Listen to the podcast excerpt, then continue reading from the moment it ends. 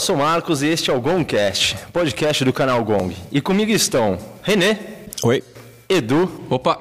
Pedrão. E aí, beleza? E Rick Jones. Opa. E hoje iremos falar sobre Faroeste, Velho Oeste. É, vamos desbravar os territórios selvagens do Oeste, em busca de fortuna e glória. Sere seu cavalo, verifique a munição e parta conosco em direção ao sol poente.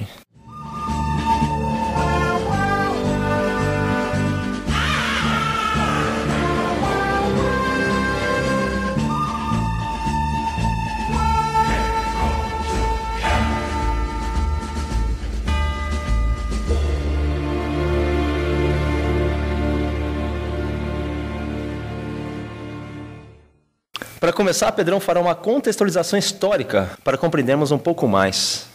Bom, vamos lá, né? Bom, em primeiro lugar, é, a primeira coisa interessante sobre, sobre o Velho Oeste ou o Far West, né? O Oeste Selvagem, é que ele é um, ele está encaixado dentro de um recorte temporal precisamente curto, assim, se a gente for parar para pensar entre. Aí varia entre os pesquisadores, né? entre 1830 e 1860 ou 1860 e 1890. Há controvérsias. Mas aí precisaria ir mais a fundo e buscar mais, mais fontes para trabalhar exatamente esse recorte temporal. É, para mim, é, a gente sabe perfeitamente, né, desde. desde da, da, descoberta ou o, o, o, encontrar do novo mundo, né, da América do Norte, que a primeira parte da, da colonização é feita na, no leste do, dos Estados Unidos. E essa expansão para o oeste vai acontecendo ao longo dos séculos, né? E obviamente que no final do século XIX, segunda metade do século XIX, é quando acontece ah, as grandes acontecem as grandes caravanas rumo ao oeste. Se a gente parar para pensar que em, em 1848, entre 1848 e 1855, a gente tem a febre do ouro na Califórnia, né? É, o que acontece é que certas pessoas vão simplesmente largar os polos né, de, de maior. Uh, certas pessoas vão largar as maiores cidades, né, no caso, os, os, os, os polos urbanos, e vão buscar os polos uh, agrícolas. Né? Então, se a gente parar para pensar que uh, regiões como o Texas, o Kansas, o Nebraska, que são regiões que ficam entre montanhas nos Estados Unidos, são regiões propícias para criação de gado criação de ovelhas, plantio, uh, busca, buscar minerais, uh, o próprio ouro, o petróleo. Se a gente parar para pensar também nesse, nesse detalhe, a gente vai ver grandes homens enriquecendo às custas das terras. Tá? Obviamente que a gente tem aquela questão dos ameríndios, né? os, os ameríndios norte-americanos, os, os Cherokees, por exemplo. A gente tem a história dos Shawnees, os Shawnees eram, uma, era um povo que vivia no, em Ohio e o que, que acontece é que com a expansão, com a chegada do, do homem branco né, a, a Ohio, eles simplesmente são despejados, o governo consegue despejar esse povo ameríndio para o leste do Kansas. Tá? Então eles vão sofrer muito também com, com isso. E, obviamente, tem muito jornalista, autor, escritor que vai pegar carona uh, nessa situação, como por exemplo essas questões, abre aspas, mitológicas né, da, do duelo do homem branco contra o, o, o ameríndio, né? E todo aquele conflito que a gente vai conhecer através dos filmes de, de faroeste, os famosos clássicos Bang Bang, whatever. A questão da industrialização norte-americana é interessante por quê? Porque eu falei há pouco sobre a questão dos homens que vão enriquecer muito. A gente sabe que, por exemplo, quem começa essa grande onda de magnatas é um cara chamado Cornelius Vanderbilt. Ele é de uma família de holandeses que chega aos Estados Unidos e o cara simplesmente começa um império Uh, através do, da marinha mercante. Naquele tempo, uh, muitos desses empresários começavam a trabalhar desde cedo, 13, 14 anos, e é interessante como os principais, que no caso o Vanderbilt, o Rockefeller, né, o John D. Rockefeller e o Andrew Carnegie, que é um outro elemento, eles acabam por fundar as suas próprias empresas aos 17 anos, 18 anos. E o Vanderbilt, ele vai é, prosperar muito com, a, com, relação à questão da marinha mercante. Né? Nesse período, um pouco antes, um pouco antes na realidade, uh, da década de 1830, mas ele vai pro prosperar com a marinha mercante, inclusive ganhando muito dinheiro em cima das viagens, em cima é, de, de, de, trabalhos para o próprio governo dos Estados Unidos. Ele vai propor ao governo da Nicarágua uma passagem mais barata, ou seja, para aquelas caravanas que estão migrando para a Califórnia, quer dizer, do, do, do, ponto leste, do extremo leste dos Estados Unidos ao extremo oeste dos Estados Unidos, é, ele vai propor uma passagem por dentro da Nicarágua. Ele vai simplesmente implantar, junto ao governo nicaragüense, uma, uma rota muito antes da, do famoso Canal do Panamá de 1914, né? só para ter uma ideia. Então, se a gente parar para pensar numa questão geográfica, que ele tem que passar pelo México, Belize, El Salvador, a própria Guatemala, Honduras, aí você tem Nicarágua, para depois ter uma, o Panamá e a Costa Rica fazendo fronteira com a Colômbia, pô, o cara simplesmente fez uma, uma viagem e um planejamento e tanto para conseguir. Uh, chegar a esse processo de migração através do Golfo do México, tá? Outra coisa que vale a pena trabalhar a respeito do Vanderbilt, principalmente, eu tô, vou trabalhar mais essa questão das expansões, tá? da industrialização, é que ele simplesmente vai dominar o mercado ou ainda as linhas férreas dos Estados Unidos. A própria New York Central, que é uma, é uma das famosas, acho que a mais famosa linha de, de, de trens dos Estados Unidos, ainda, ainda existe, não sei se com esse mesmo nome, até 1968 estava ligado ao nome do Vanderbilt. Tá? E ele era um, um, um, empresário voraz, ele era um tremendo de um filho da puta, literalmente. Por quê? Porque ele chegava nas outras empresas, na concorrência, e acabava com, as, com, a, com, a, concorrência. De que forma? Se você tinha, de repente, aquele empresário que fundou uma linha férrea do ponto A a um ponto B, uma linha férrea simplérrima, ele simplesmente vinha chegando com, com o, o, o Como é que chama? Ele vinha chegando com a linha férrea dele para gente grande, de gente grande, e aí ele chegava perto do, do, dessa linha férrea pequenininha, ele colocava preços de banana, ou seja, não só para transporte de carga, mas para passageiros, o cara quebrava, aí quando o cara pedia falência, ele eu compro por 50 cruzeiros. Aí ele chegava e comprava a, a linha do cara e no final das contas ele montou um império de, de linhas férreas. O outro elemento de extrema importância a ser trabalhado nesse período é o próprio John D. Rockefeller. O cara simplesmente, em 1870, ele funda a Standard Oil, que é a maior empresa petrolífera do mundo. Do mundo. E, obviamente, ele vai partir para ignorância, perfurando em tudo quanto é estado norte-americano que a gente conhece. O, o, próprio Texas, ele vai, vai perfurar depois o Novo México, entre outros lugares. E dessa empresa, a gente tem hoje empresas famosíssimas. A própria Exxon, a Texaco, a Chevron, são grandes empresas norte-americanas que vieram de onde? Da Standard Oil. Tá? E um outro cara que vale a pena colocar aqui é o Carnegie, que eu já tinha falado dele, que é o que ele vai simplesmente imperar no ramo do, do, do aço. Então, todas ah, essas, essas outras empresas precisavam do aço de alguém. E o aço é de quem? Do próprio Carnegie. Ele vai fundar e vai criar as primeiras. Ah, fundar não, ele vai criar as primeiras pontes, construir as primeiras pontes de aço que vão ligar rios, um ponto A, um ponto B de um rio, por exemplo, entre outras coisas. Claro que é, é, era uma concorrência, eles se aturavam, mas obviamente um queria puxar o tapete do outro. Tem até uma, uma série muito interessante do History, Gigantes da Indústria, que eu recomendo para que vocês possam assistir, porque praticamente se passa nesse período. O próprio JP Morgan, né, o JP Morgan vai, vai aparecer um pouco depois. Ele vai, acho que, fundar o, o banco dele em 1892, se, se não me falha a memória. Mas é um pouco além. Mas, enfim. E Outros elementos importantes que a gente pode trabalhar é a própria criação do, do revólver Colt. O revólver Colt vai nascer em 1930, um dos revólveres mais famosos do mundo, assim como a, o rifle Winchester. O rifle Winchester, que vai até a Segunda Guerra Mundial, vai ser produzido, começa a ser produzido a partir da década de 60, 1860, nos Estados Unidos. Em suma, é, economicamente, né, o, o o centro-oeste né, e o oeste do, dos Estados Unidos eram extremamente lucrativos. Tá? E obviamente que isso vai acabar por gerar, logo, ó, junto com essa migração, isso vai acabar por gerar conflitos, é, como já foram bem ditos, entre os tais peregrinos né, e os ameríndios norte-americanos. Tanto que muitos jornalistas, né, como eu estava falando, até escritores e autores, como eu já mencionei, vão trabalhar muito com o título Homens de Fronteiras e Índios Selvagens.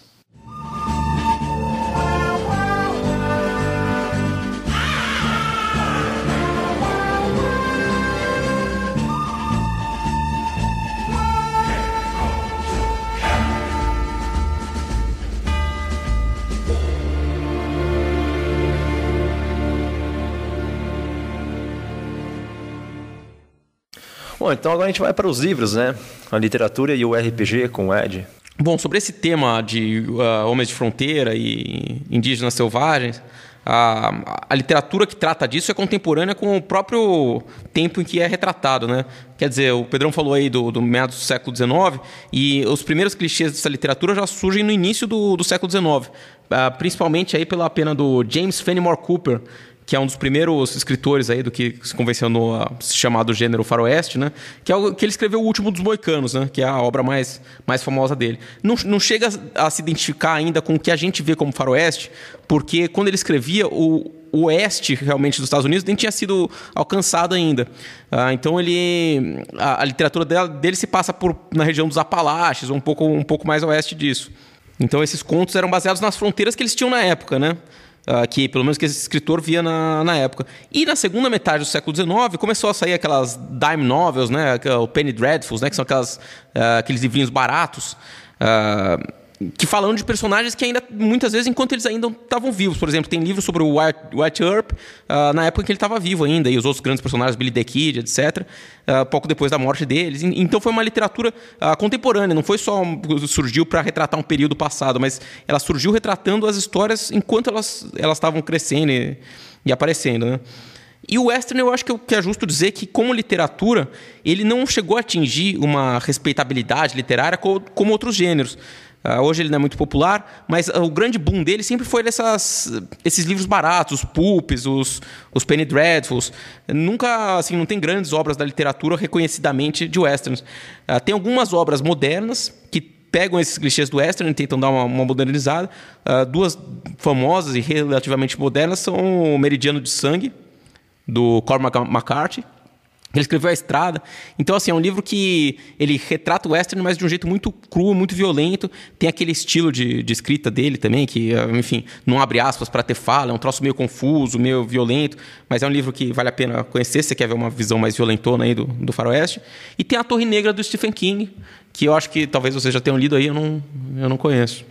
É só o primeiro livro, no caso, né? É, depois muda. Depois muda completamente. Ah, não é mais, mais faroeste? Não, tem não, aquele não. negócio de, de, ser um pistoleiro, Inclusive, uma terra desolada e tal. Isso, o primeiro tem esse tom mesmo do, do faroeste aí, de, de ser um meio, meio cutulo no faroeste, e tem um quê de sombrio, uma coisa meio sobrenatural, escura que persegue ele, mas depois, do segundo em diante, vira meio que fantasia. Ah, já, já, já o pistoleiro já é meio que um paladino, na verdade, com feiticeiros e tal, muda bastante o tom. É, mas eu gosto. Tem gente que critica muito pelo primeiro livro, é, eu mas gosto. eu gosto. Eu gosto. Eu gosto. É interessante você ver isso, né? Que como o faroeste para os Estados Unidos tem um papel meio de fundador do que eles entendem por Estados Unidos, né? Então no na Torre Negra esse seria o, o que parece que, se eu bem me lembro, o que o Stephen King tentou fazer foi uma, um Tolkien americano, né? Então, enquanto Tolkien usa os mitos fundadores da, do que ele considerava como a cultura da Inglaterra, o Stephen King usa esses elementos de faroeste como um elemento fundador dos Estados Unidos, né? É, o primeiro livro é a fundação dele ali mesmo e é um tom bem diferente de todo o resto, é verdade, é bem, bem interessante. É, bom, pra, passando para os uh, RPGs, a, mentalidade do, do western. Tem vários RPGs de faroeste que eu vou falar um pouco de alguns principais aqui. Mas acho legal começar é, falando que na época que o D&D foi escrito, os westerns eram bastante populares assim. E o, quando o Gygax escreveu o D&D, ele usa, apesar dele usar Tolkien como inspiração, ou Fritz Lieber, um monte de, de escritores que pegam aquela fantasia uh, que vem mais da, da Inglaterra mesmo como inspiração, muitas coisas no D&D tem características de western. Por exemplo, os cenários de D&D são paisagens vastas, são lugares em que as vilas são separadas umas das outras por grandes distâncias tal. E os próprios heróis de D&D têm um pouco dessa, desse arquétipo do, do justiceiro de faroeste, né? O cara que ele vai trazer uma certa civilização para lugares que estão que são bárbaros, né? Mas ele traz em si também uma certa barbaridade, quer dizer, ele vai pegar um lugar que em que basicamente é, rege a lei do mais forte e ele, por ser mais forte que os caras que estão lá, vai tentar botar uma ordem lá que é, um, é, o, é o típico anti-herói do, do western, né? Ele, por um certo lado, luta pela civilização, mas, por outro certo lado, ele é uma força do, do caos e, da barbárie.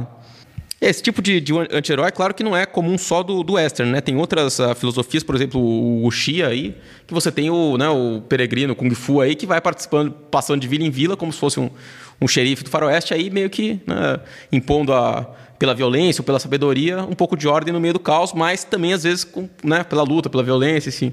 E tem até algumas séries que, que unem as duas coisas. Tem né? dois filmes legais de Kung Fu no gênero, e tem um que chama O Arqueiro, no caso, que o cara é como se fosse um juiz.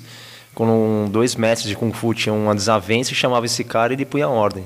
Ele, ele arrumava o desafio entre eles, ele, ele dizia o que era certo e o que era errado dentro de uma justiça própria. E o próprio herói, o Jet Li, que é o mais famoso, né?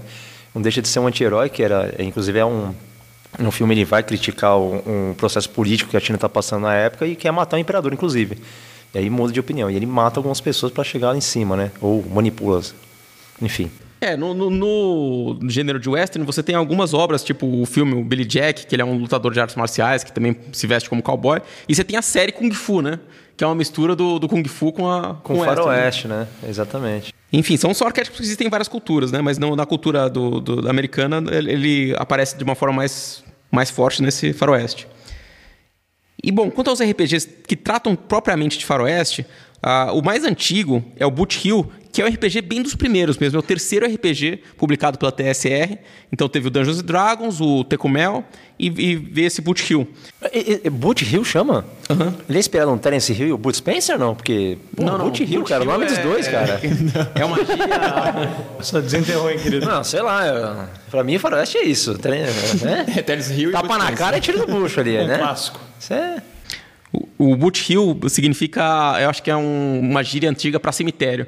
Hum. Então, uma, uma, colina da bota seria alguma coisa assim. Entendi. As pessoas batem as botas, não sei se a expressão é a mesma, mas ele já é, é, um RPG que surge em 75, então quer dizer, bem no começo da história dos RPGs, e ele é escrito pelo Gary Gygax com, é, com outras pessoas, né?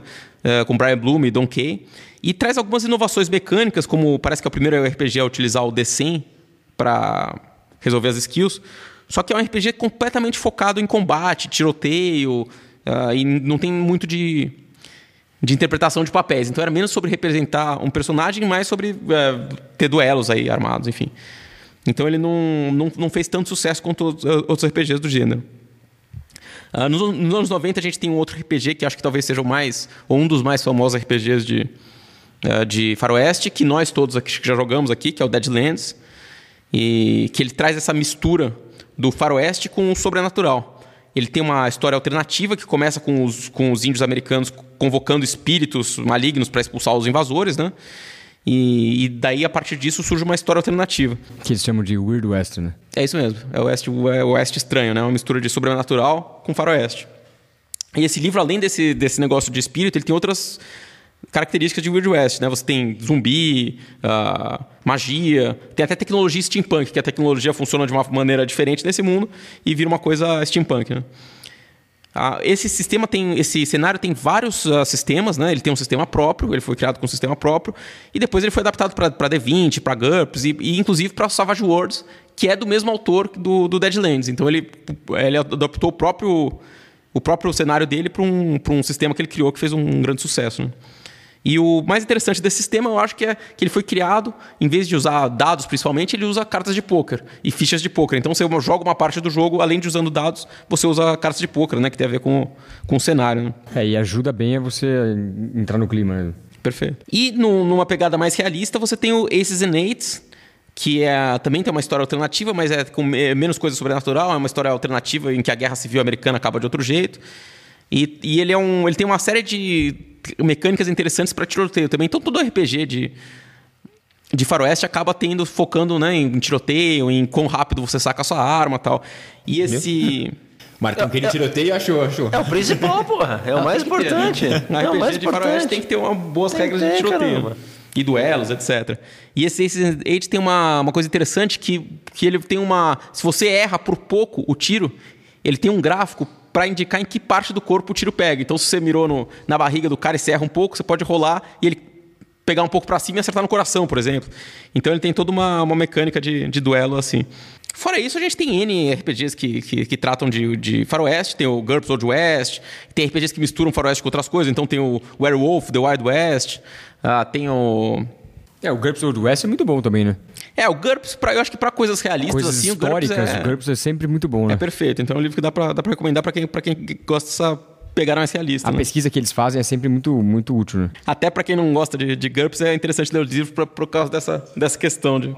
E daí você tem faroeste com zumbi, você tem faroeste que brinca com essa questão do, do de misturar o faroeste com, o- com o guerreiro kung fu ou com o samurai e assim por diante. Tem RPG de faroeste para todos os gostos, mas esses são os, os principais.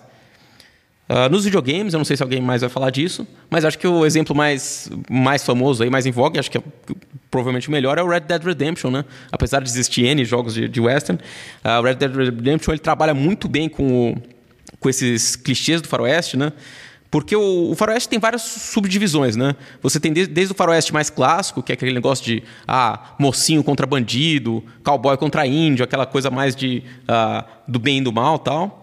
Até você tem o faroeste revisionista que começa a questionar isso, quer dizer, pô, quer dizer então que os índios são maus, mas eles estão sendo invadidos, ah, quer dizer então que a violência é sempre a resposta, o cara armado que tem que decidir tudo. É o, o faroeste revisionista, é o faroeste que começa a questionar esses clichês. E, bom, e além desses que são os mais ah, os gêneros mais comuns de faroeste, né, o clássico o revisionista, hoje em dia basicamente você só tem faroeste revisionista, né? Porque ninguém hoje em dia acho que faria um filme ah, defendendo a ideia de que todos os índios são maus e que eles são feitos para ser mortos pelos cowboys, né? Calma. É, pô, sempre Calma, tem tá, uns tá malucos, virando né? o bagulho, né?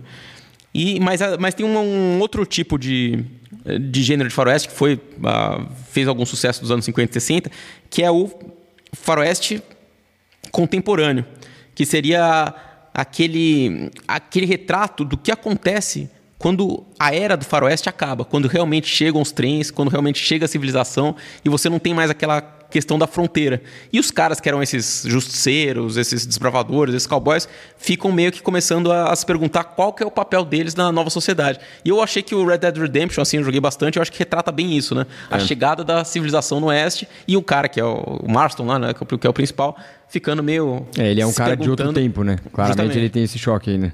Se perguntando qual que é o, a posição dele nesse novo tempo.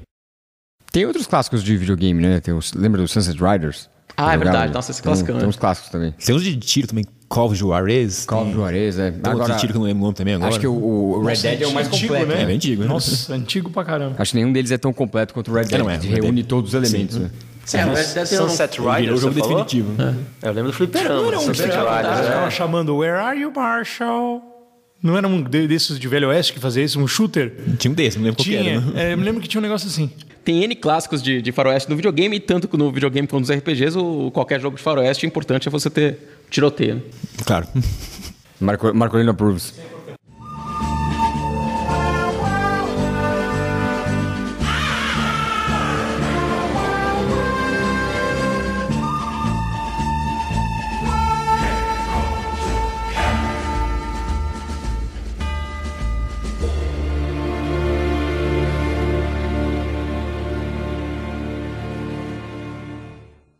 Vamos então agora para os jogos analógicos. E para começar, para você ter uma dimensão, existem atualmente cadastrados no Ludopedia 285 jogos com tema de faroeste. Eu vou falar de 280. Aí sim, tá empolgado, Porque os outros cinco são ruins, né? Os últimos são ruins. Não merece ser mencionado. É, os, últimos, os últimos cinco são sobre o Zorro, eu não entendi muito bem por que, que ele estava ligado com o Faroeste, mas enfim. Talvez que porque alguma expansão do Oeste chega na, no México, é isso? Será? Tem a ver com isso? pro sul, né? Sim, é, então. É, de repente o Oeste chega. Né, então, descendo para o sul do Oeste. Será que é isso? Comece com os jogos. Né? Ah, então tá bom, vamos falar dos jogos. bom, então vamos aos jogos, então. E, e finalmente a gente vai falar de tiro. Tiro, um assalto ao trem, aquela coisa que é o verdadeiro faroeste, que nada do que foi falado até agora. Pra mim tudo isso é mentira. O primeiro jogo que eu trouxe aqui chama-se Bang. Toma essa já. Tá? É do Emílio Ciarra, lançado em 2002, para 4 a 7 jogadores, com duração média de 30 minutos. Ele é um jogo de cartas, onde cada um vai ter um papel escondido, onde vai ter xerife, auxiliar do xerife, bandido, E conforme você tem expansões, vão ter outros personagens mais. E você vai ter quantidade de vida, e o seu objetivo é matar os outros. Óbvio, né? Porque no faroeste o que você tem que fazer é matar os outros. Ah, não ser o xerife. O xerife precisa não matar necessariamente os outros, mas eliminar e prender os outros. Né? E o certo xerife precisa auxiliar o xerife. Ok? Então, cada personagem vai ter uma habilidade específica, e você vai literalmente cobrindo de bala as pessoas e tendo cartas que vão te dar bônus, ou enfim, vai te manejar dentro daquela ideia do faroeste lá. E uma, uma ressalva, esse jogo tem várias, várias edições, e uma edição especial é uma bala. Ele literalmente é uma bala, é uma caixa imensa em formato de bala. Tá? É, um, é Bang the Bullet. É uma caixa bem grandona, assim, é bem, bem legal. É um formato horrível para você guardar na estante, mas ele é bonito. Tá? Bem legal. É, o segundo que eu trouxe chama-se Colt Express, do Christopher Heimbold, lançado em 2014 para 2 a 6 jogadores, uma duração média de 30 minutos. Esse jogo é muito bacana porque ele se passa dentro de um assalto a um trem. Então você tem um modelo de um trem na mesa, que tem, e tem o como é que chama? A frente do trem lá? Locomotiva? A locomotiva e três vagões assim. E aí você vai montar um setup dentro dos vagões com várias coisinhas, maletinhas com dinheiro, diamantes e tal.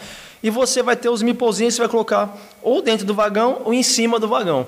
E esse é um jogo que, assim, você é de ação e movimentação programada. Você tem várias cartas de movimento, tipo, eu vou para frente, eu vou para trás, eu vou para cima, eu vou para baixo.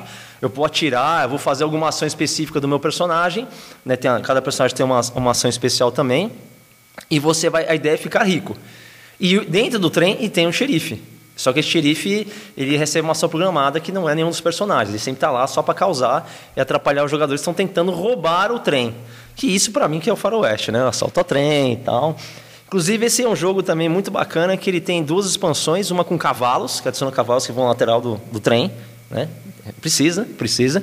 E uma edição especial que ele tem, no lugar da locomotiva, ele tem um DeLorean. Porra, aí sim. Aí, né? Aí sim. Aí sim, Topperson, né? Esse é um jogo muito, muito bacana. Esse, inclusive, tem gameplay no canal, no YouTube. Se quiser assistir, a gente fez o gameplay completo dele no canal no YouTube.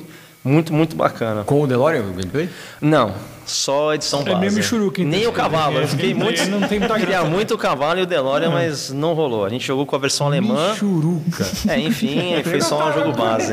total Tava com saudade do Marcolino, né? Sabe como é, É, que é, né? né? E infelizmente não, foi só com base mesmo. E era uma edição alemã que foi previamente ao lançamento no Brasil. Esse jogo tem nacional. Foi lançado. Nacional não, no caso, né? Foi lançado por uma editora aqui, né? O próximo que eu trouxe foi o Flicken Up, do Gaiten Budronot e o Jean Yves Montpetit. Não sei pronunciar esses nomes loucos aqui. Ele foi lançado em 2015, ele é para 2 a 10 jogadores, duração de 30 minutos. Ele é um jogo de peteleco. Cara, 2 a 10, velho. Peteleco. Cara, é fantástico. Ele tem um cenário, então você tem vários estabelecimentos básicos do faroeste, o lugar onde ficam os cavalos, o estábulo, o salão, o banco, o agente de correio. E você monta o cenário, tem uns cactos você põe, um monte de coisinhas, elementos que tem do clássico do faroeste. E você tem os meeplezinhos que eles têm um sombreiro, né? Que você encaixa na cabeça no meeple para indicar que turno que vocês estão. E você tem que, literalmente, cobrir de bala os outros. E aí você tem um meeplezinho, tem uma, uma bala que é tipo um, se fosse um, uma bolinha de. do. Como chama lá? O Futebol de botão? futebol de botão, só que ela é chapadinha, aquela chapadinha, sabe? Não redondinha. E aí você dá um peteleco, dá um peteleco na bala, se você derrubar um meeple do, do- que você mirou, ele está morto. É, cada personagem tem três vidas, se ele perder as três vidas, ele morreu de vez, está fora do jogo. E aí tem vários cenários que você pode montar, várias missões que tem que fazer, você pode entrar dentro dos lugares, você se pode movimentar. Então você pega o seu meeple, tira ele, põe um disco no lugar, que é um disco de movimentação, que é um disco mais pesado, você dá um peteleco nele, e aí como se o cara tivesse andado até tal lugar. Então ele pode entrar no salão, ele pode entrar na estalagem, pode entrar onde for, e vai realizar ações e tal. Puta, é um jogo bem legal, bem divertido. Quando é criançada, fica a dica, é um, jogo infantil bem bacaninha, Não, tá? de 2 a 10, imagina 10 caras mandando peteleco pra que é lado. É, então, porque são, são 10 personagens. Então você pode jogar um cara, duas pessoas controlando os dois times, 5 e 5, ou um para cada meeplezinho, entendeu? No caso. Aí você morreu, você tá fora do jogo. Mas é um jogo rápido, de peteleco, cara. Matou o cara, já era. Rapidinho você está de volta. O próximo que eu trouxe chama-se Chaparral. É um jogo nacional. É, ele é baseado na série homônima, que a série aconteceu de.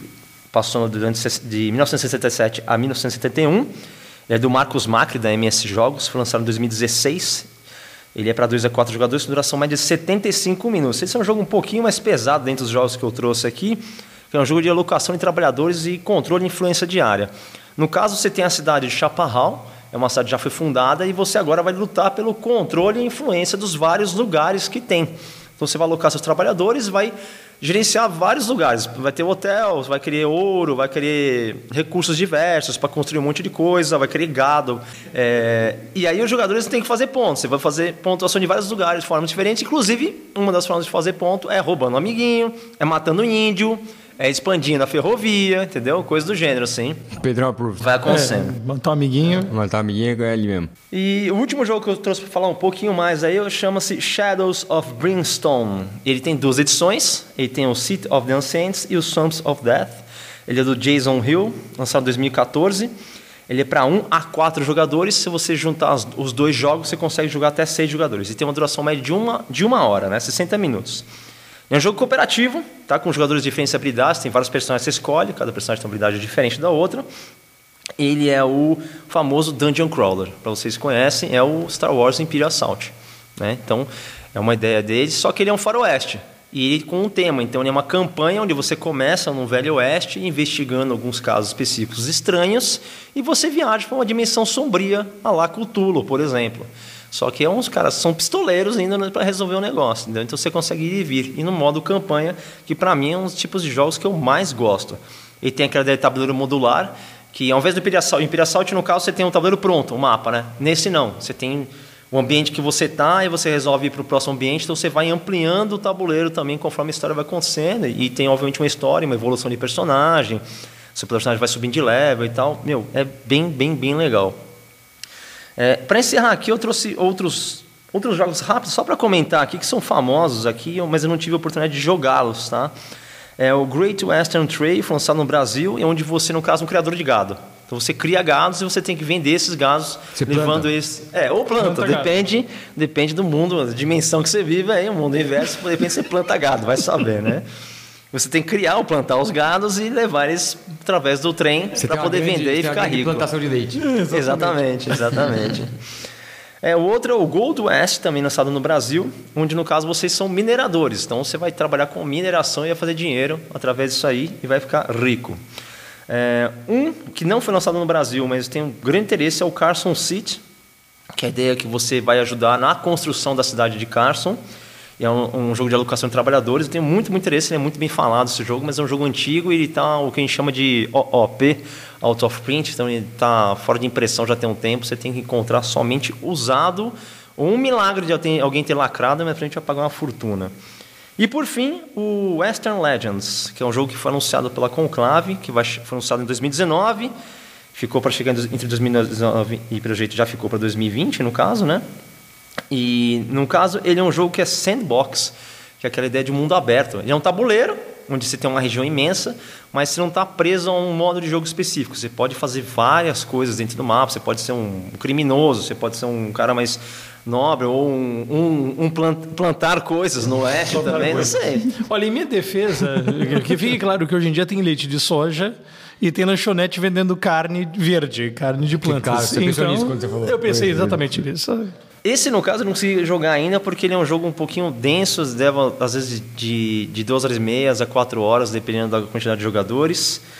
E para você experimentar todo o jogo realmente, um amigo meu até tem, mas a gente conseguiu pôr na mesa ainda na Lab Jogos, que é um negócio meio pesado para levar lá. Mas quem sabe em breve a gente consegue jogar.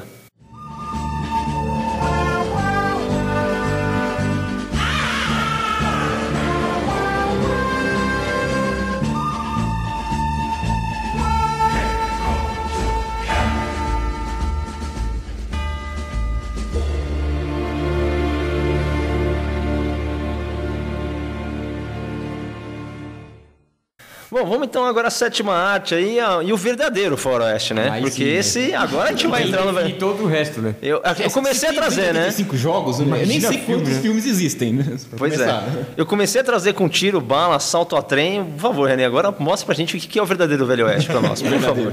O... É, então, o faroeste, quer dizer, ele vir- ele virou um gênero, quer dizer, você tem drama, comédia e o faroeste, que é um, pega um período bem específico, um lugar bem específico, mas virou um gênero de tantos filmes que existiram. Clássico Feitos- western. O clássico. né? O, como o Pedrão disse, tem o, o Velho Oeste tem um período grande ali no século XIX, né? mas os- a maioria dos filmes se passa ali meio depois da Guerra de Secessão, na Guerra Civil Americana, né? ali entre 1865 e o finalzinho do século XIX ali. Existem filmes que passam antes também, alguns que passam no século comecinho do século XX, mas a maioria pega esse período específico, né? Que- e eu acho que isso vale pra várias coisas, na verdade, porque história em quadrinhos também. A grande maioria das histórias Sim. se passa nesse período aí. Pega esse período.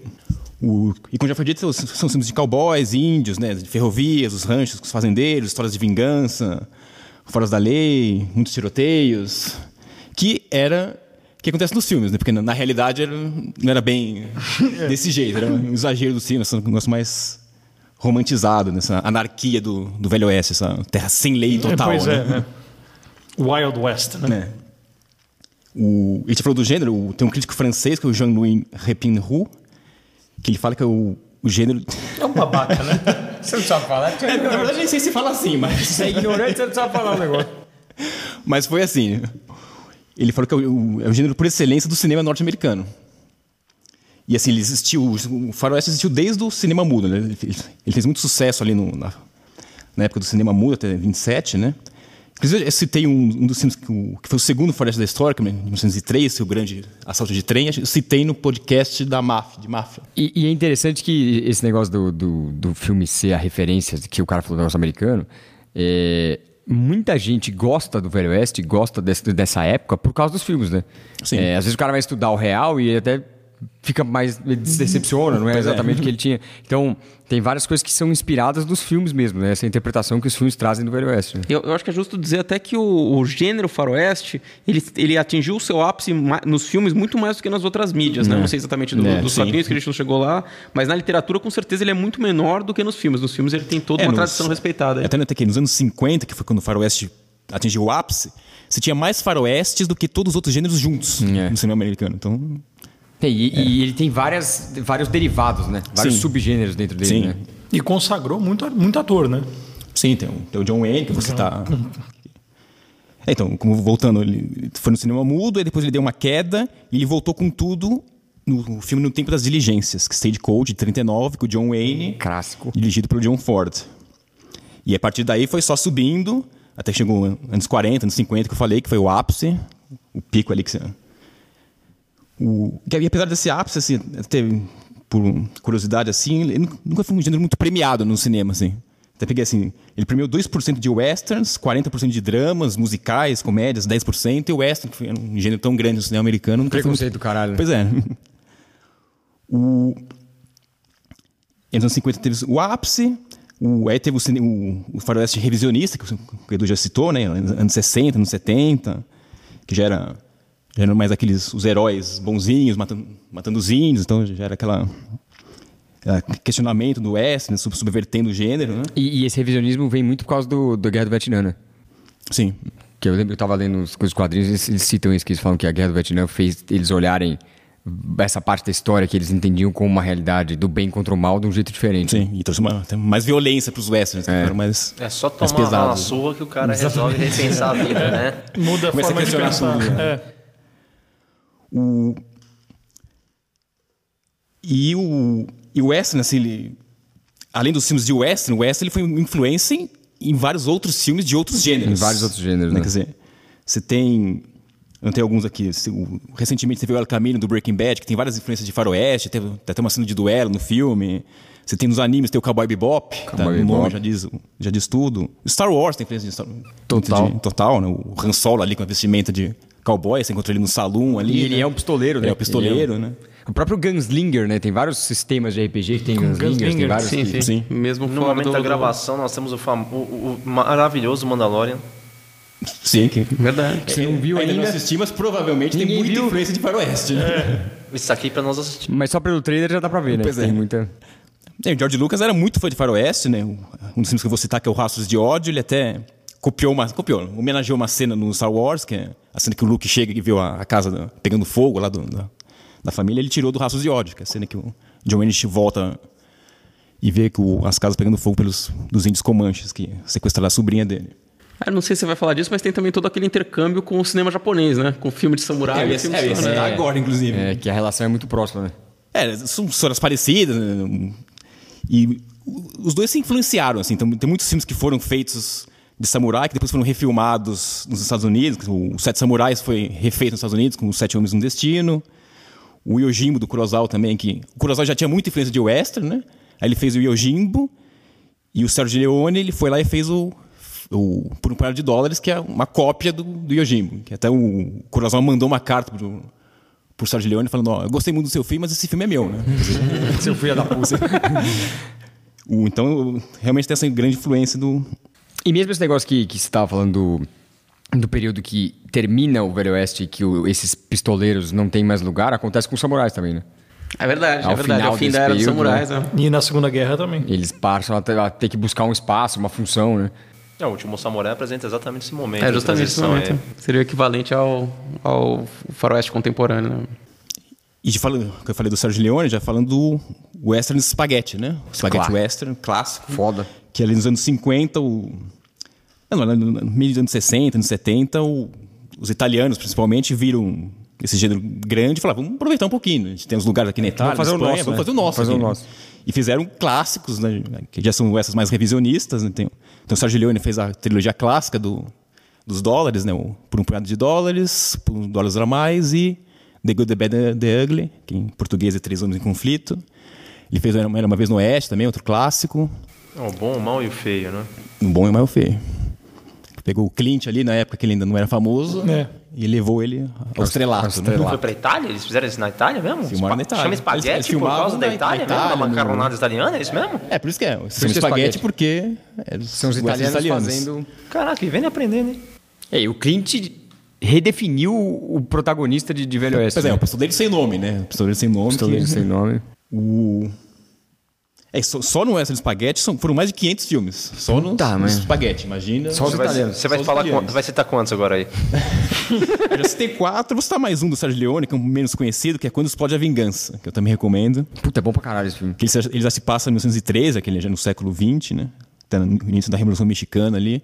Aliás, Sérgio Leone, dá pra ver tudo, né? É, você pode ver tudo. Pode Tem ver tudo que... Você tem esses.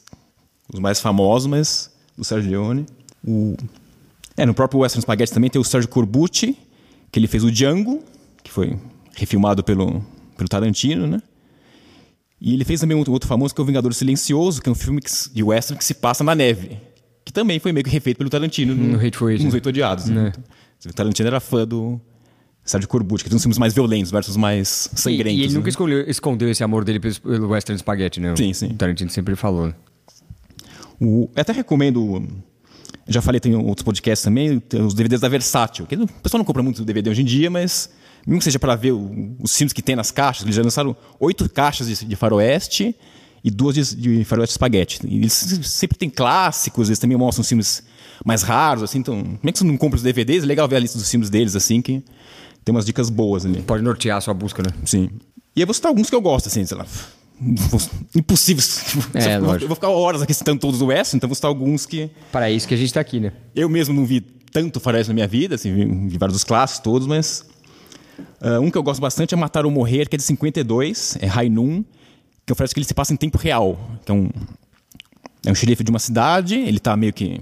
Ele vai sair com a mulher dele, ele sabe que um cara que ele prendeu saiu da prisão e tá vindo pra cidade para se vingar dele. Ele tem algumas horas para convencer o pessoal da cidade e ajudar ele no combate que vai. Quando chegar o, o cara que quer se vingar dele. Então ele se passa em tempo real, assim. É um filme que eu acho bem interessante de western, assim. Antigão, preto e branco, mas é foda.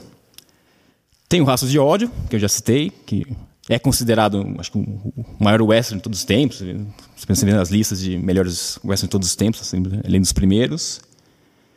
Que já é o John Ford, já, já na sua fase mais revisionista do western. Então, o personagem principal é um ex-confe- ex-confederado, que é o John Wayne, que é um cara racista e tudo mais. E aí os índios comantes sequestram a, a sobrinha dele. Ele parte uma, uma, uma busca de cinco anos atrás dela, junto com um outro sobrinho dele, que tem uma descendência indígena também. Então ele é meio. Ele trata ele meio mal, assim. O... Então ele tem esse, esse lado questionando esse negócio de racismo e mostrando como, como era mesmo na época, né?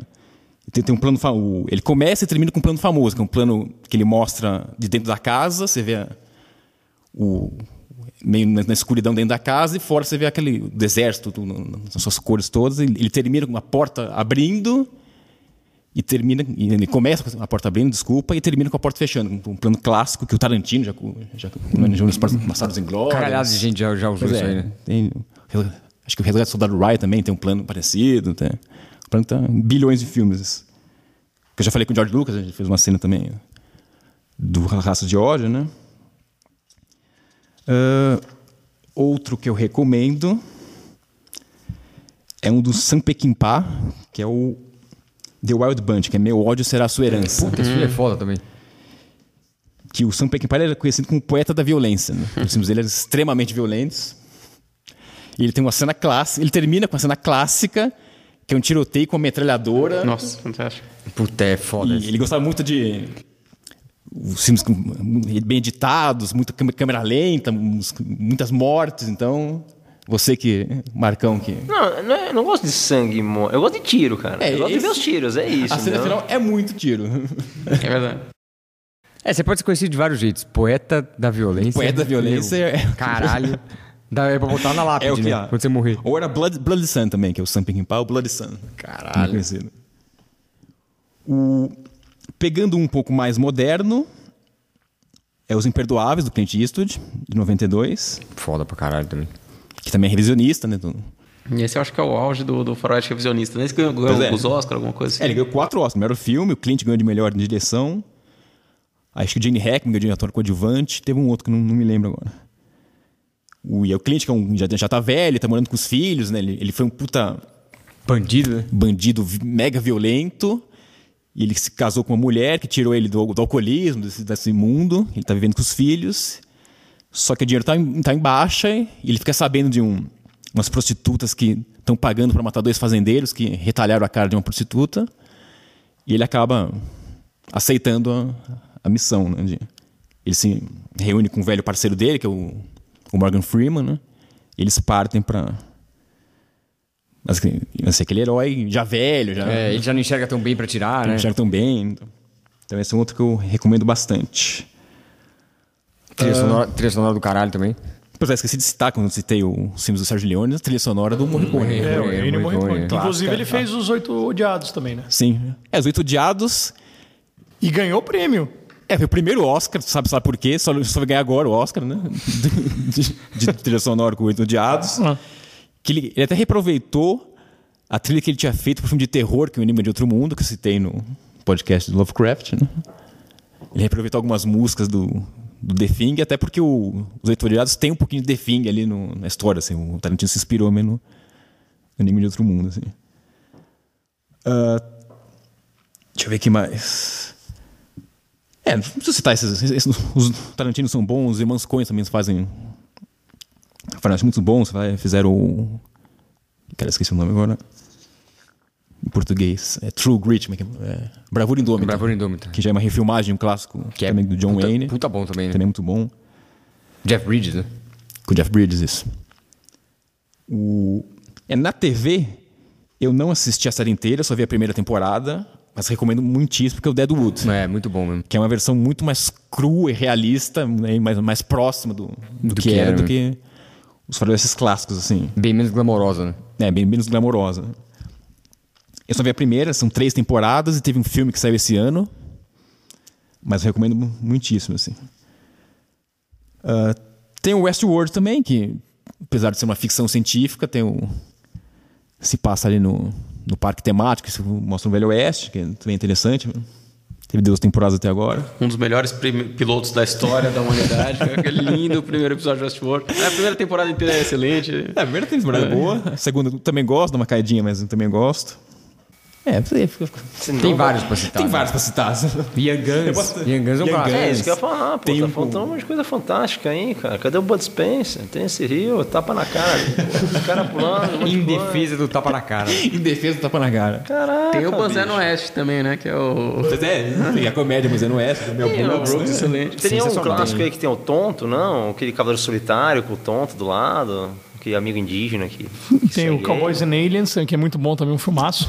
Nossa. É muito bom. Filmaço. Filmaço. Ah, Tombstone também, pô. Tombstone, Não, Tombstone então, é tá- foda. então, eu notei alguns aqui. Tava aqui o Tombstone, mas é muito filme. São clássicos. Qual que é? O, o Young Guns tem o the, que é a história do the Kid, né? Daqui. Sim. Pô, caraca, meu. Só E alguns é interessante que tem, o- que tem as duas fases, né? A primeira, que é a, a juventude dele, o começo, a origem dele, digamos assim, e o segundo, que ele já tá velho, contando a história e tal, que já é, o, Já é um outro período mais da- puxado pra esse gênero mais revisionista. Então. É, é legal. É, é bem louco esse filme.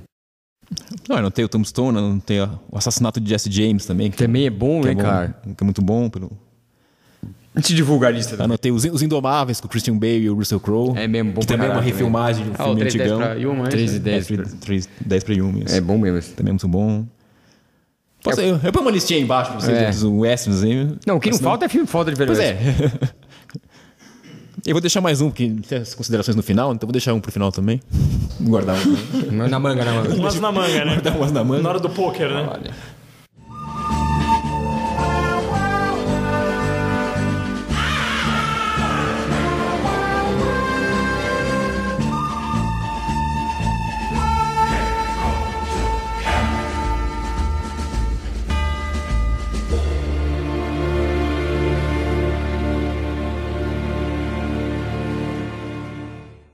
Bom, então agora vamos para os quadrinhos, para fechar né, nossos temas aqui. Bom, é bom que, que quadrinhos veio depois de filme, porque quase tudo que tem de quadrinhos que é de- baseado em Velho Oeste é inspirado no cinema. É, grande parte dos caras que faziam eram fãs dos westerns, então era muito veio muito daí, né? É, os quadrinhos tiveram no início das histórias em quadrinhos americanas, quando eram as revistas pulp, né, que- aquele começo que eles se inspiravam né, nas literatura mais barata americana, tinha muita história de Velho Oeste, né, era muito clássico, era um dos temas que eles usavam muito porque era, era comum. É, detetive, Velho Oeste, é, romance, eram coisas que, que, que vinham na história em quadrinhos. Depois da guerra, teve uma, uma, um revival dessa história, né? A valorização do ser humano, não do super-herói, né? Do ser humano, trouxe de volta esse interesse pelos títulos de, de Velho Oeste. O Texas é de quando? O Tex é de década de, qua- de 30, né? Final da década de 30. E, e eles, eles têm uma, um- várias histórias diferentes de Velho Oeste, né? Desde personagens que são clássicos, Rawhide Kid, é, o próprio Ghost Rider, né? O primeiro Ghost Rider era um personagem de Velho Oeste, um cavalo e tal. E até histórias que, que são mais é, romantizadas, né? O All Star Western, tem várias, várias é, histórias nesse sentido. Então tem muita história em quadrinhos sobre Velho Oeste. O que eu vou citar mais são algumas coisas que se, apropria, se apropriam do Velho Oeste e mudam isso um pouco, né? É, talvez entre os personagens mainstream, um dos mais famosos de Western seja o Jonah Rex, né? Jonah Rex, que teve aquele filme bosta com Quem não viu o filme? Como chama o, o Josh o Josh Brolin, né? Brolin. que puta merda de filme. É um personagem criado em na- 1972 pelo John Albano e o Tony Desuninga, que é um, um desenhista filipino. E no- ele tem várias histórias interessantes no gibi, o Jo- Jonah Rex. Assim, a própria história dele é interessante. É, ele é um personagem antissocial, taciturno, e, mas ele, tem, ele, ele adere a esse código de conduta clássico do cowboy, né? De ajudar as pessoas que precisam, de salvar eh, e lutar pelos inocentes, enfim, ele tem esse, essa pegada. E a história dele é mó desgraça. Ele, ele é abusado quando criança, ele é vendido pelo pai para para ser escravo de índio. Ele é criado por índios, mas como um escravo. E ele salva os caras. Ele é meio que aceito na tribo pelo chefe da tribo, mas o cara que é irmão dele não aceita. É, quando eles vão passar pelo rito de crescimento, lá, o ritual de crescimento de, de 16 anos, o cara tenta matar ele. Enfim, ele tem muita história que ele vai se fudendo várias vezes e vai mudando. Ele entra pro exército, ele faz um monte de coisa. E até que ele ganha aquela aquela Cicatriz marca, dele, né? cicatriz fudida lá, são os próprios índios que fazem isso com ele. Então a história é bem legal. Mas ele é um personagem que é muito usado e até hoje ele é publicado, né? Até hoje ele tem, tem relevância. É, dos títulos em si, especialmente os títulos, tem alguns, eu vou citar alguns que tem que são westerns, são de velho oeste, mas não são westerns clássicos. Então, tem o East of West, que é um título da Image Comics, é, que foi lançado em 2013 e é escrito pelo Jonathan Hickman, que é o grande arquiteto da Marvel hoje em dia, é o cara que está escrevendo X-Men, acabou de reestruturar os X-Men, uma saga bem interessante. É, e é desenhado pelo Nick Dragota, que é o cara que trabalhou com ele no, no Quarteto Fantástico.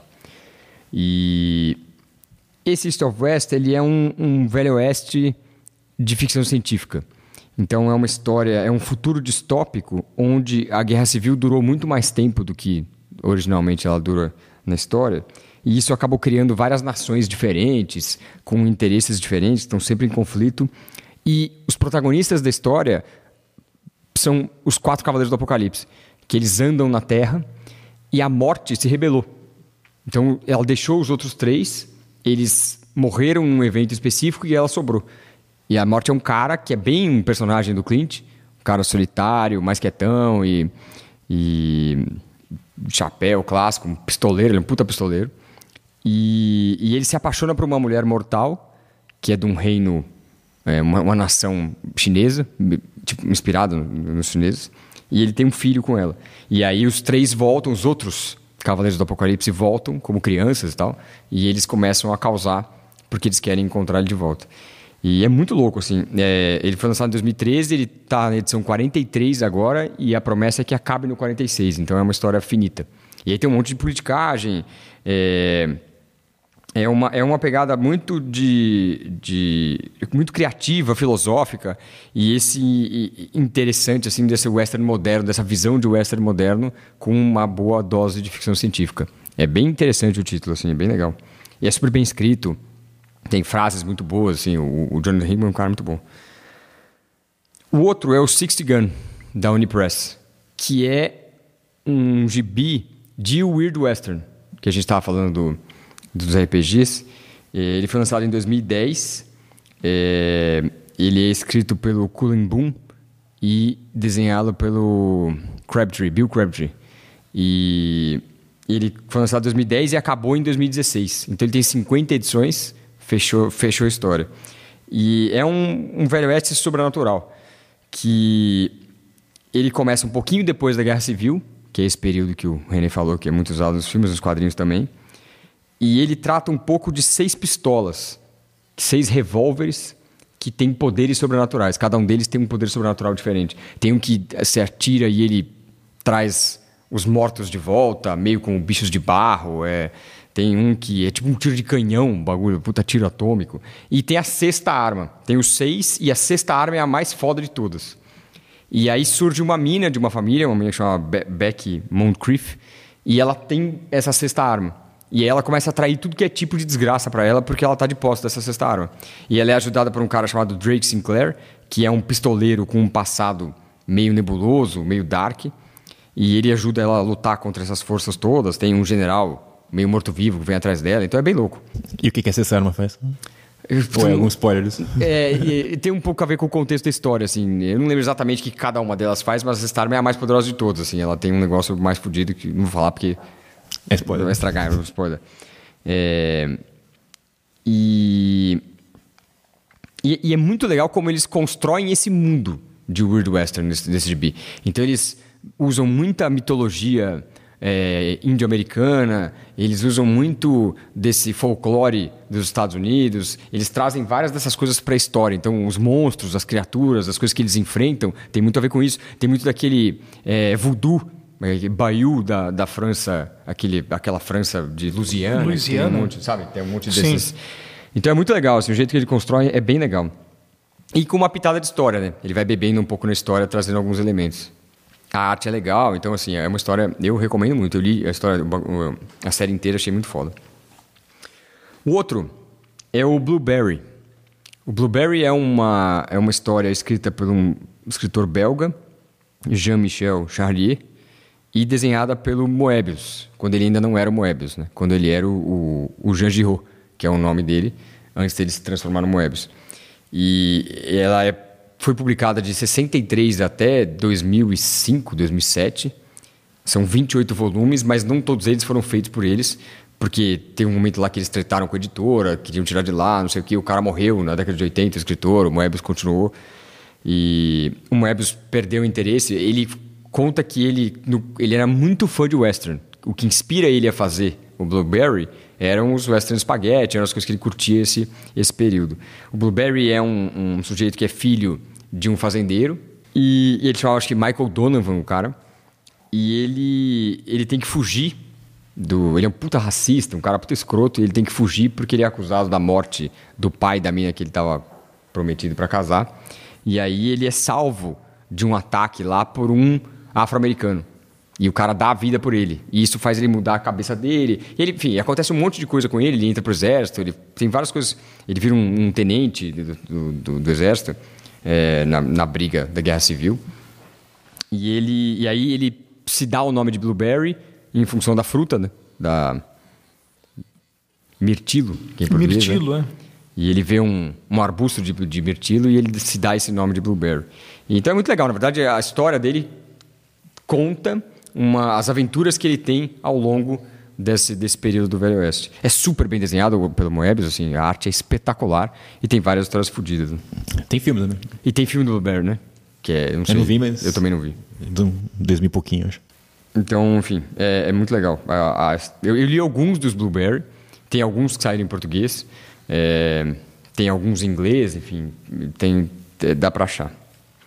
O Tex, como foi citado, ele é de 1948, na verdade.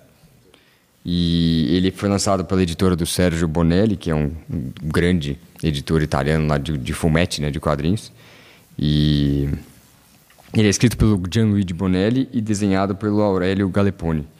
E ele foi publicado em vários lugares do Brasil. Ele é super popular, o Tex, né? Ele foi publicado aqui durante um tempão. Tem mais... Eu lembro meu avô adorava o Tex, lia pra caralho o Tex. Então ele é muito tradicional é, aqui no Brasil. E ele é uma interpretação dos westerns americanos pelos quadrinhos italianos. No fundo, ele é o Espaguete. o espaguete, só que em formato de quadrinho. É, ele conta a história do Tex Wheeler, que é um cara que é um ranger, é, que defende os fracos, os índios nativo-americanos. Ele é um clássico cowboy e ele tem um monte de história, assim. Então, uma história super longa, vários caras trabalharam, assim. O Tex é muito tradicional. E é legal, assim. Eu lembro que eu li vários Tex quando eu era menor, assim. Meu avô tinha vários. E é bem, bem essa pegada de western spaghetti, do clássico do cowboy, né? É, então, assim, tem muitos títulos. Eu trouxe esses que são. Eu tentei fazer um- uma abordagem que pegasse um pouco de tudo, mas tem, eu vou eu guardei dois também para a hora de, de- citar as referências, mas são legais. Assim, quem se interessar pelo tema tem muita coisa para ver.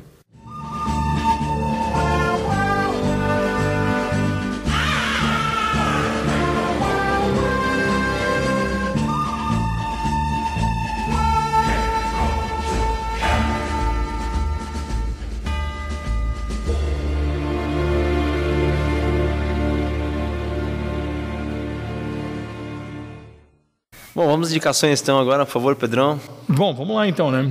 Bom, o clássico do clássico já foi mencionado que é o, é o Ennio Morricone, né? Todo mundo, você que está ouvindo esse podcast, conhece pelo menos aquela, aquele clássico, né? Né, dele, que é, é dele, é clássico, né? Ah, Bem como você metaleiro, não sei se você sabe, toda vez que você for ouvir o Metallica num show, quando tocar Ecstasy of Gold, que é antes da, da é dele, né, também, que é um puta de um clássico ah, dos filmes de faroeste. Ele gravou, ele gravou a trilogia, a trilogia do, do- Dos dólares. dos, do- do- da- dos Money Money Money, é, foi é dele também, né? A, a E trilogia. esse- essa música dele que você assobiu aí virou um ícone de, de western, né? Assim, é- Isso. você ouve isso, você sabe que é western, né? E, Virou um e dos elementos. e virou né? jingle, né? Quem trabalha com. O Henry, que, por exemplo, trabalha com esse negócio de, de áudio, pô, toda vez que você coloca aquela cena em que duas pessoas. Pode ser qualquer pessoa se olha, desenho animado, dois adolescentes se olham, já faz aquele negócio de duelo. Esse, esse é Passa o. aquela bola de É, paz. Exatamente.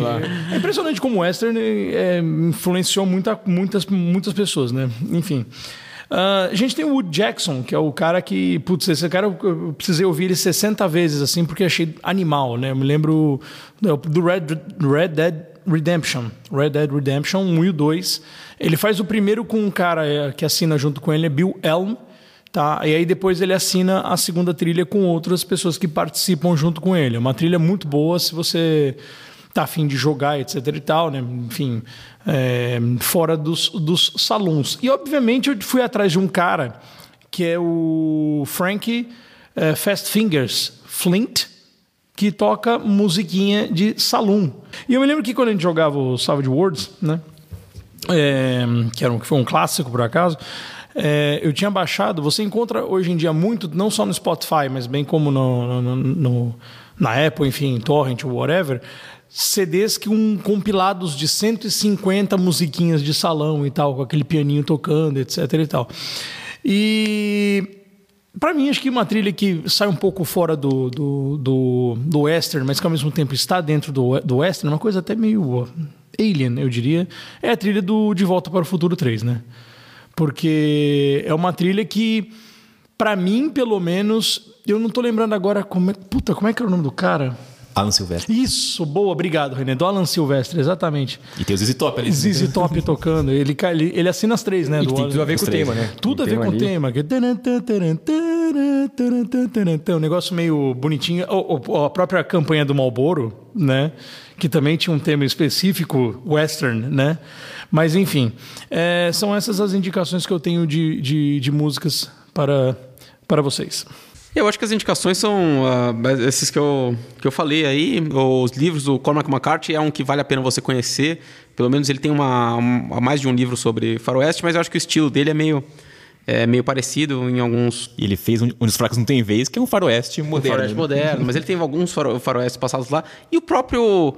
Ah, daí fazer uma ponte aí com nosso, nossos episódios passados aí, se vocês não, não escutaram, ouçam, minha recomendação é essa, com pós-apocalíptico, porque ah, muitos contos de pós-apocalípticos são feitos no formato de faroeste. O, o livro de Eli, o próprio Mad Max tal, tem muito desse negócio do, do herói que tá no limite do, entre a barbárie e a civilização e vai lá enfrentar os bárbaros para proteger a civilização, mas ele mesmo é um bárbaro tal. Tô lembrando do último Mad Max que tem, que tem bem isso, né?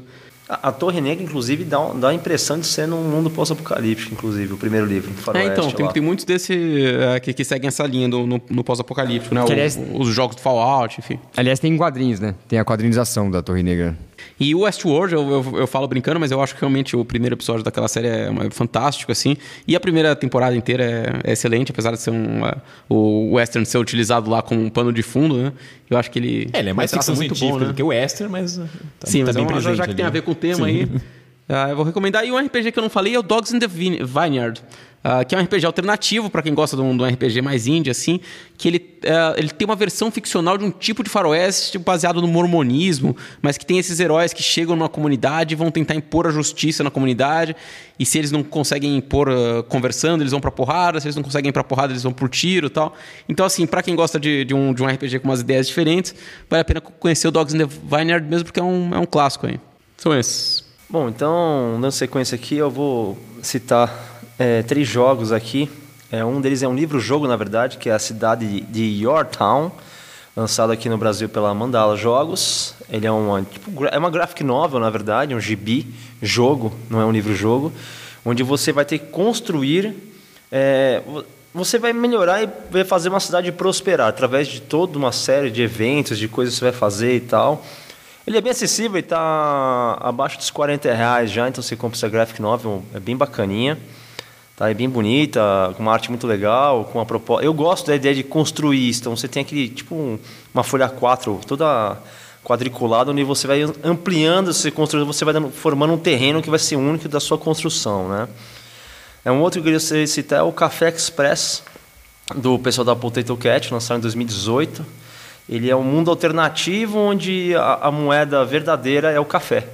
E aí o pessoal tá brigando num, num trem. Então tem um cara que quer roubar o café. O café é super raro já e, e vale uma fortuna. E um deles é um bandido e quer roubar esse café, e o outro é um xerife que está protegendo o café. Então tem toda uma ideia de você se movimentar dentro e fora do trem e, e um tentar acertar o outro para afastar e proteger o café, que é a última mídia moeda desse mundo pós-apocalíptico aí. E, e por fim o Tiny Epic Western, que ele é uma versão do faroeste minúscula, né? Então você tem essa série Tiny Epic, ela vinha uma caixinha super pequena, é, e, e com um monte de componente, super bem construída, e tem a opção de jogar solo também, então, meu, é bem, bem bacana. Minha última sugestão, acabou vindo depois que a gente falou sobre os filmes de, de Kung Fu, lá que eu nem me lembrei, eu lembrei do, daquela série Era Uma Vez na China, clássica do Jet Li, que tem um monte, e eles fizeram uma vez na China e na América. Onde o Wong Fei Hong, que inclusive é um ancestral meu de treino de Kung Fu mesmo, da minha linhagem de, de treino, ele vai parar no Velho Oeste, é salvo um monte de índios, e aí vai ajudar os caras através da justiça. Sempre esse personagem acaba se envolvendo de alguma forma em algum lugar do mundo e salvando um monte de gente. É, é um filme, sei lá, é um pouco diferente daquela ideia de Xiao lá que os caras voam um pouquinho e tal, mas é bem, bem bacana. E com Jet Li, né? Que já parou de sair do cinema já tem um tempo aí, mas fez bons filmes. Ele aposentou? Não, ele não se aposentou, ele tá doente, na verdade. Ah, Bem, sabia, bem não. doente. Ele tá doente? É, é, tá bem, bem doente, é. O... Eu vou recomendar. Assim, a gente não tá lá nos anos 50, que é- sai western a rodo, mas todo ano sai alguns westerns, né? Então, eu vou recomendar um de 2015 que se chama Rastro de Maldade. É Bone Tomahawk. Que é. É um, são as pessoas que são sequestradas por os nativos canibais. E aí eles formam um grupo, um xerife com outras pessoas para resgatar essas pessoas. Ele tem, ele tem um finalzinho ali que tem um, vai um pouquinho pro terror ali, tem um pouquinho de gore ali. Então um extra um pouquinho diferente aí que eu recomendo. Os caras são canibais, eles vão resgatar o quê? Os ossos dos caras? É, não, eles esperam que eles... Que eles estejam vivos. Estejam Vai ver, vivos ainda. se são pessoas santas, vão transformar em relíquias, né? Espalhando pelo. Enfim. Mas, é, Tomara que não. Cagar o filme. Não é isso, não se preocupem. Que bom, que bom. É, bom, eu tenho dois, duas histórias em quadrinhos para indicar. É, nenhuma das duas é exatamente um western, mas as duas bebem muito nesse, nessa temática do western. Uma delas é o Preacher, que é uma série da Vertigo, que foi publicada de 95 a 2000. E ela tem 75 edições, é uma história finita, que acaba. Ou nove daquelas edições encadernadas. Você pode escolher como é que você vai ler. Ele é criado pelo Garth Ennis e pelo Steve Dillon, que é o artista. Garth Ennis é o escritor do Justiceiro, enfim, é um cara super prolífico. E as capas pintadas do Glenn Fabry também eram uma característica é, importante do gibi. E ele conta a saga de um padre, o Jesse Custer, e ele busca Deus, na verdade. Ele, ele parte numa jornada para encontrar Deus. Ele tem lá uma história que ele é possuído lá por uma entidade bizarra. E ele vai em busca de Deus porque Deus sumiu. Então ele vai em busca de Deus e ele vai. é, Tem um monte de gêneros a história, tem comédia, tem uma dose de horror, tem um monte de coisa, mas ele, ele toma do western a temática e o estilo. Além de ele ter um, um personagem que é muito velho oeste, né, um gunslinger lá, Saint of Killers, né, que é o, que é o cara. E tem a série também, né? Essa é a série também. série de TV. E tem, não é um western, mas tem muitos elementos de western. E é interessante, é, um- é legal. O Edu leu inteiro, eu não li tudo, eu li um pedaço. E achei muito bom o que eu li, né? E. Eu não sei recusa a falar sobre, mas enfim. Todo mundo olhou pra ele, ele, ele olhou o microfone e falou, foda-se. Foda-se, né? Não vou falar nada dessa porra.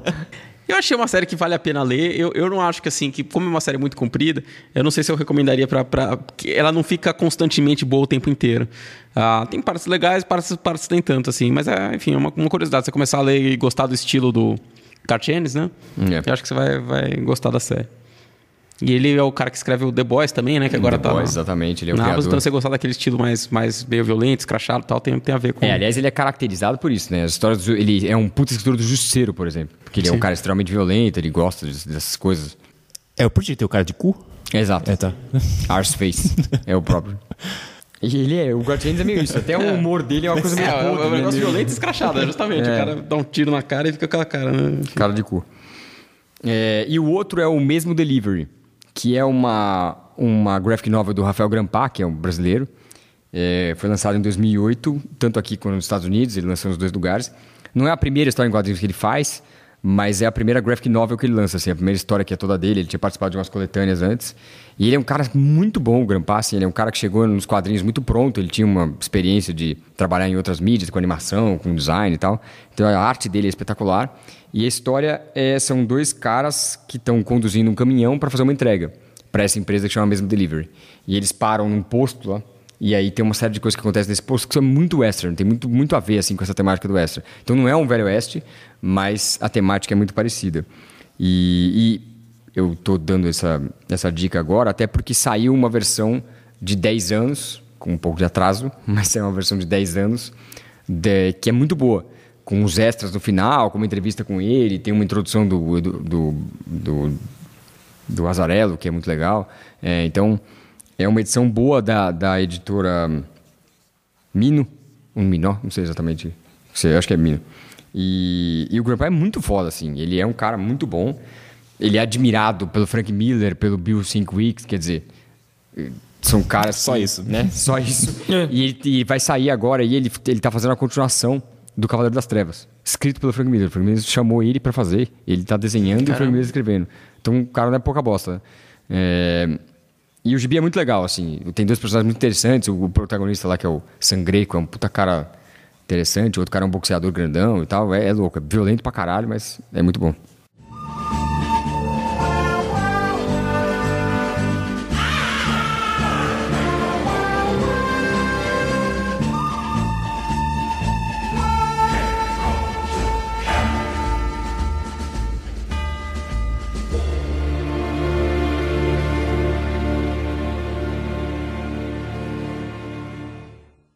Bom, depois de cruzarmos o Oeste Selvagem, fundarmos cidades, desenvolver o comércio, plantarmos, Plantarmos, né, e criarmos, criarmos. tudo possível no deserto e em outras zonas mais, fazer fortuna nas minas de ouro, chegamos ao fim. Mas antes de terminarmos, gostaria de pedir sua ajuda, se você também acha que vale a pena a manter os projetos da Gong e vídeo e podcast dando a partir de um real por mês, é só acessar padrim.com.br barra Gong e escolher a categoria que preferir para apoiar a gente lá. Também nos ajuda compartilhando e avaliando o nosso podcast, né, através das mídias aí, ou próprios podcasts como iTunes do gênero aí, ou no só, o seu podcast preferido. E é isso. Valeu por nos acompanhar até aqui. Se quiser se inscrever no canal da Gong no YouTube, o link está na descrição do episódio, junto dos links comentados. Se quiser falar conosco, você pode enviar e-mail para sitegong.gmail.com ou através de nossas redes sociais, também na descrição do episódio. Obrigado pela audiência e até a próxima.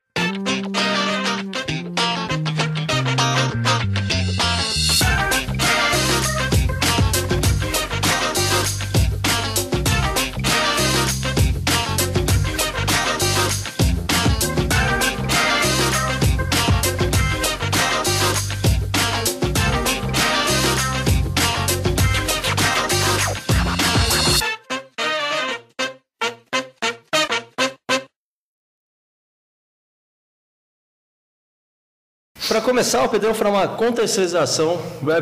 Acabei de dar aquela fungada no microfone. É. Tá, tudo bem, ele vai cortar o seu. É, Ele vai cortar o seu. eu vou cortar o seu.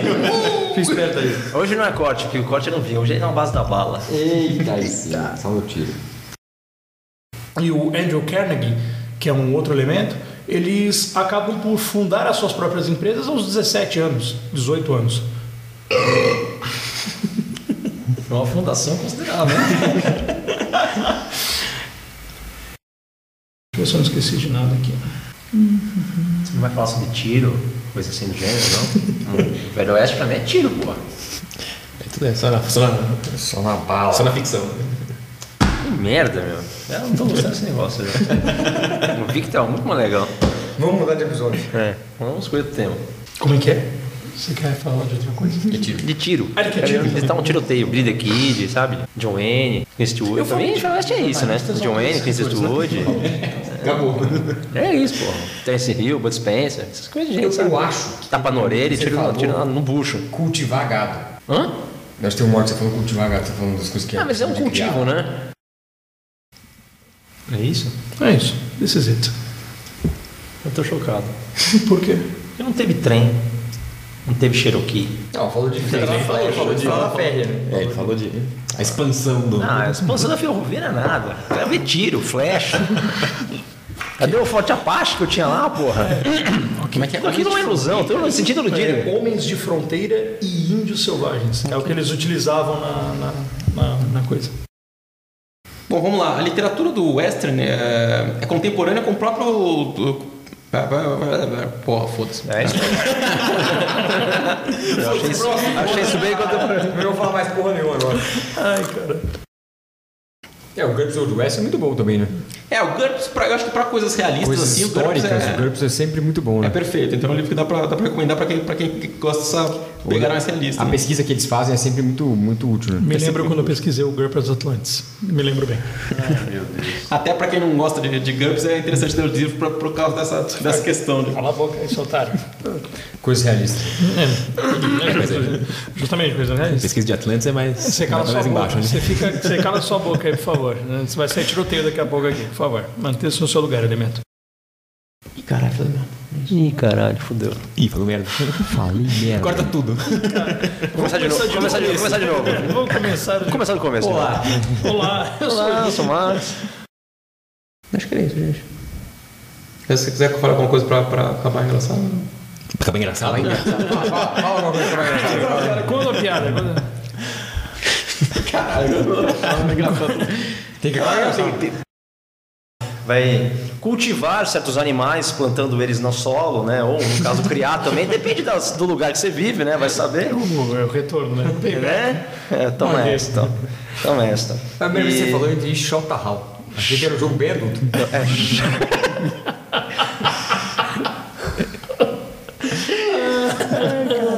E aí, cada Mas o jogador... jogo ele não ia gostar de jogar.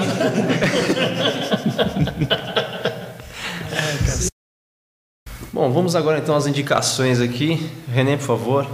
Ah, René não, né? Quem começou foi. Quem começou? O Pedrão começa, né? Caralho. Que isso? Caramba. Quer mudar a roda. Eu falei pra tirar a cerveja ali. Sabe por que velho oeste aqui? Colocar cerveja na frente. Não, é o Que tinha esse amendoim aí? Lembra do. Ainda, como é tô que era? tomando Do tapa na Blood? cara que eu tô tonto até agora. Era o, como é que era? Cliff Bulldogs. Beaver's Blood, um clássico.